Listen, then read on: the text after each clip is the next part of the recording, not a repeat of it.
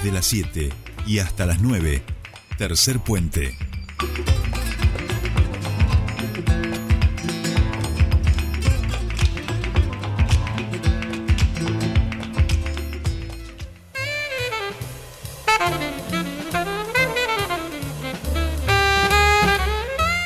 Bien, seguimos, empezamos nuestro espacio de entrevistas aquí en Tercer Puente y lo recibimos a nuestro queridísimo colega, escritor, periodista Roberto Samar de la mano eh, de Miles Davis para charlar, para reflexionar un poco a propósito de la democracia y los discursos de odio. Ese es el título eh, de la nota publicada ayer en página 12 por Roberto y que nos sirve como puntapié para que sigamos dándonos un ratito para pensar qué está pasando en este momento, tanto en la Argentina como me animaría a decir a nivel global o por lo menos en Occidente. Roberto Samar, muy buenos días, te saludan Sol y Jordi, bienvenido a Tercer Puente. ¿Cómo andan? ¿Cómo andan ustedes? Bien, todo muy bien. ¿Vos? Bien, por suerte. Gracias por el, llamado. No, al contrario. Gracias, Robert, por, por seguir reflexionando sobre, sobre estos temas que es necesario y que nosotros venimos tratando, aunque sea en este horario, de ir todos los días haciéndonos un ratito. Así que cuando ayer la, la leí rápidamente te llamé para decir, bueno, sigamos pensándonos en el marco, digo, de lo que está pasando en la Argentina, pero que también lo podemos y debemos, ¿no? Me parece linkear con otros procesos políticos, como por ejemplo el de Italia Hablamos de los discursos de odio que deshumanizan, estigmatizan y, discriminan. Y la pregunta es cómo los enfrentamos con, esta democracia desde un respeto de los derechos humanos, ¿no? Ese es un poco el puntapié inicial que, que vos planteás. Claro, sí, en realidad, eh, primero esto de pensar qué son los discursos de odio, ¿no? Eh, y los discursos de odio tienen que ver con esos discursos que jerarquizan y subordinan a otros colectivos colocándolos en el lugar de subhumanos eh, primero entender que también que los discursos pueden ser violencia, ¿no? Porque también, incluso en nuestra legislación, cuando hablamos, por ejemplo, de la violencia simbólica, la violencia mediática, incluso en algunos tipos de violencia está, está tipificada, ¿no? Cuando hablamos, por ejemplo, de violencia de género, se reconoce que los discursos pueden ser violencia. Y después, entender que los discursos generan las condiciones de posibilidad de otro tipo de violencia, ¿no? Cuando eh, se estigmatiza recurrente, recurrentemente a un grupo de personas, se, lo, se los coloca en ese lugar de subhumanos, en algún punto se, se termina legitimando a determinadas prácticas que van escalando, determinadas prácticas violentas. Entonces, es importante en primer lugar tener una mirada crítica frente a esos discursos. Y después, bien como señalabas vos, Jordi, me parece que hay algo que tiene que ver con, un fenómeno global, que tiene, que tiene que ver con cómo nos comunicamos. ¿no? En primer lugar, creo que, que estamos inmersos en una cultura eh, bélica que, que se promueve en algún punto de Estados Unidos, ¿no? Digamos, esto de que todos los conflictos se, se resuelven con violencia. Eh, Zaffaroni habla de la criminología mediática, ¿no? Cuando justamente en relación a esto, ¿no? Como la construcción de chivos expiatorios, la sociedad dividida entre buenos y malos, y al malo que tengo que, a ese que ocupa ese lugar del mal, tengo que eliminarlo. Y lamentablemente me parece que lo que llamamos redes digital, redes sociales, que a mí me gusta, prefiero decirlo como dice Pablo Fernández, redes digitales, eh, porque son plataformas que tienen intereses económicos, ideológicos, ¿no? Digamos, que tienen sus lógicas, eh, van también complejizando mucho más el panorama, porque lo que nos van generando las redes muchas veces es, eh, a través de su algoritmo, es que vayamos, primero, ¿qué es lo que se destaca, no? El, el comentario indignado, el comentario que apela a la emotividad, eh, el discurso breve es lo que tiende a replicarse. Y lo que genera las redes por su algoritmo, y está estudiado, es que esta lógica que se va construyendo ese filtro burbuja, ¿no? Donde tendemos a vernos entre los que pensamos de la misma manera. Entonces lo que ocurre muchas veces es que quizás si hay un sector social que está atravesado de un discurso que es profundamente discriminatorio, lo que van a empezar a encontrar en sus redes, pues a partir de sus interacciones, a partir de sus me gusta, de sus comentarios, de sus compartir, de sus retweets, va, va a tender a vincularse con personas que piensen eh, de la misma manera, ¿no? A reforzarle en su entorno de las, noticias que les van llegando, los comentarios que le van llevando van a coincidir con ese punto de vista, reforzando muchas veces los antagonismos, reforzando las polarizaciones, reforzando esos puntos de vista. Es decir, es difícil que alguien que simpatiza por mi ley le llegue por la, a través de las redes un, una noticia que intente eh, interpelarlo, que intente eh, promover una mirada de derechos, ¿no? Sí, Robert. sí. sí. No, no, no, no, no, que eh, tal cual venimos un poco con, con Sole asintiendo los dos y ahí quiero tratar también de, de introducir algunas cuestiones que, que nos permitan eh, seguir pensando este, este análisis, ¿no? En primer lugar, todo este proceso se asienta, me parece, toda esta trama discursiva eh, y, disputa del sentido, finalmente, se asienta en condiciones materiales em, relativamente objetivas, vamos a decir, ¿no? Y creo que en esas condiciones materiales no podemos eludir eh, este otro concepto que, del que se viene hablando mucho también, que es el de democracia insatisfactoria. Digo, creo que estamos en un momento donde las democracias eh, burguesas, si se quiere, desde la perspectiva occidental, o es un poco lo que estamos analizando nosotros, Estados Unidos, Europa, ¿no? Latinoamérica, eh, no logran digo, eh, dejar eh, satisfechas las demandas de mayorías sociales, ¿no? Este, y lo que vemos es un deterioro progresivo cada vez más claro en las clases medias, eh, clases medias, bajas, populares, etcétera. ¿Por qué digo esto?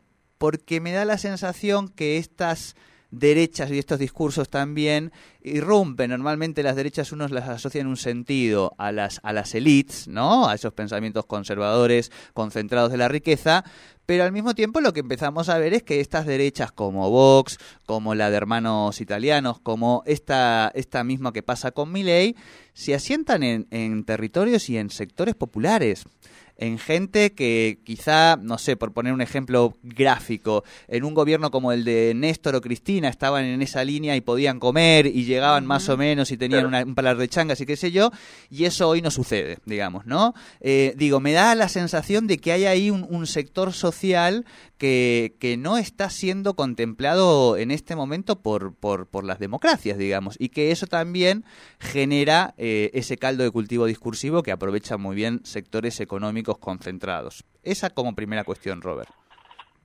Sí, sí, yo coincido que en realidad también esto sea en un marco que obviamente la crisis económica, en nuestro caso local, digamos, eso acrecienta. Aparte, hay un discurso, el discurso de la construcción del chivo expiatorio, muchas veces lo que viene es, acrecentar esas confusiones, ¿no? Cuando, eh, cuando no sé, se, se responsabiliza a los pueblos originarios, algunos por pueblo mapuche, se, se lo demoniza, se lo asocia a la violencia. Lo que termina haciendo eso es, eh, esa construcción discursiva, es generar confusiones entre los mismos sectores del pueblo, incluso, o podemos verlo cuando también se pone en ese lugar a los migrantes de los países limítrofes, a los jóvenes en situación de pobreza, ¿no? Y se pide eh, bajar la edad de punibilidad, digamos, como si eso nos resolviera los conflictos cuando esas cantidades de delitos son insignificantes. Es decir, también hay discursos que muchas veces terminan operando de esa manera, ¿no? Como reforzando las confusiones entre los mismos sectores populares y eso en los momentos de crisis cumple la función, porque en vez de pensar en ver los problemas estructurales, terminamos enojándonos, ¿no? O generando confusiones, enemistades entre los distintos sectores del pueblo, ¿no? Eh, y en relación a lo que vos decías también, me gustaría como sumar, hay una autora, eh, Chantal Mouffe, que es muy interesante, que ella dice que si tenemos que, si pensamos en términos morales, no, porque en algún momento, eh, yo, incluso yo planteaba esa leyenda que decía el amor vence al odio, ¿no? Y en realidad, digamos, pensar en, si pensamos en términos morales, tanto entre, no sé, los amadores y los odiadores, en realidad volvemos a pensar en forma antagónica. Claro. Y lo que ella plantea es que tenemos que superar el pensamiento antagónico y lo que tenemos que hacer es pensar no entre la sociedad dividida entre buenos y malos, que es donde muchas veces es el caldo del cultivo estos discursos de odio. Pensar en términos morales de una sociedad dividida entre buenos y malos.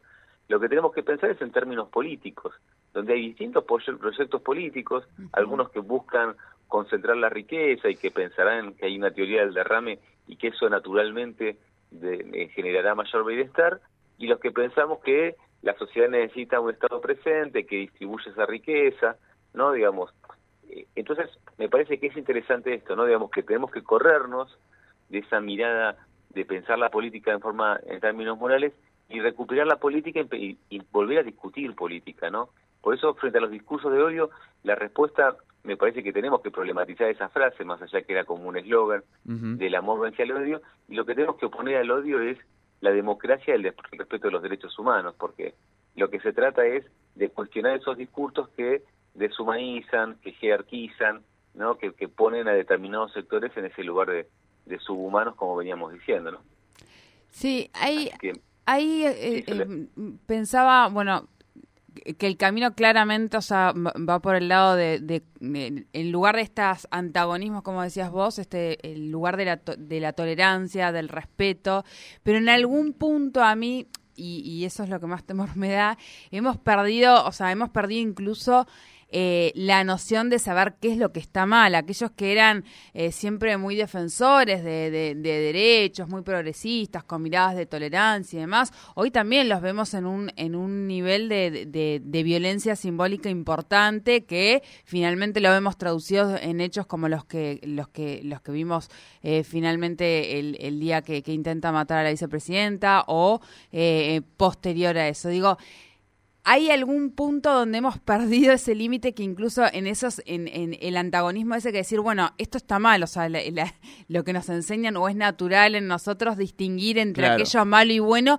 se ha perdido básicamente porque bueno, ya no, o sea, nos parece bien, bueno, no le dijo tanto, le dijo nada más que, o sea, a mí me parece un horror tanto que le diga a una persona, digo, que, que, que tomaste temprano o habrá tomado algo temprano, como que le digas... Eh, mm, ladrona de, de, porquería y demás como se, como se escuchó en la televisión. O sea, me, horrorizan ambos discursos y hemos naturalizado tanto que, eh, bueno, no, en realidad no fue tanto porque, digo, hemos perdido hasta esa noción de lo que no está bien. O sea, por ejemplo, en el caso de que, digo, nos estamos riendo de una persona que podría estar enferma, suponiendo que esa sea la realidad, que podría estar enferma porque tiene una adicción, digo, y lo tomamos como natural.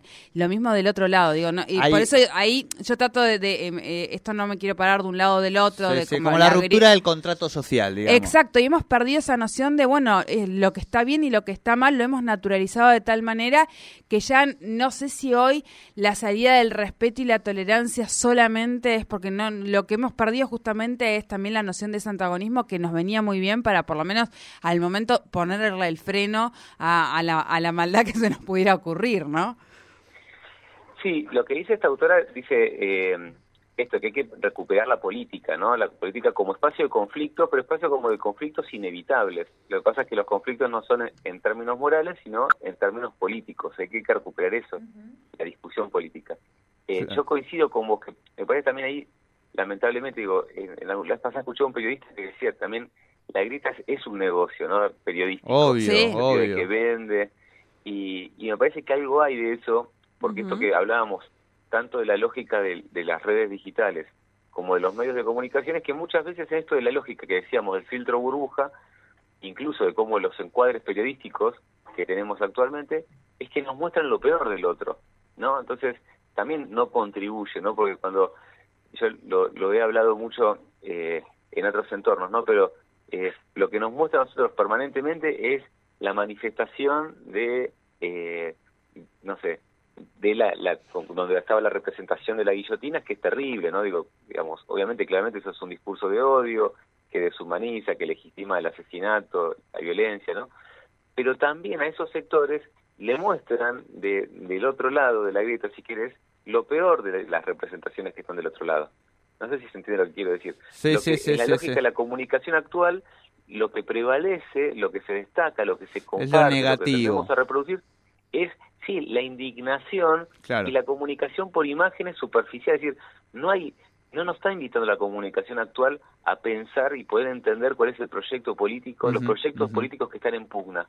Lo que prevalece en estos discursos de, de medio párrafo y, de las imágenes es la indignación.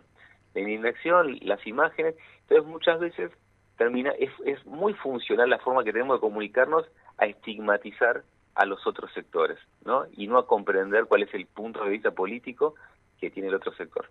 Claro. Entonces me parece que es súper complejo. Sí, tal cual, tal cual. Eh, Robert, eh, sabes que nos quedaríamos hablando con vos un ratito más, pero tienes que llevar a los niños a la escuela, eh, así que te vamos a, emplazar a, seguir reflexionando cada tanto sobre estos temas, porque nada, queremos eh, poder aportar algún tipo de, de comprensión y granito de arena en ese sentido. ¿Te parece? Me encantó. Muchísimas gracias, le dejo un fuerte abrazo.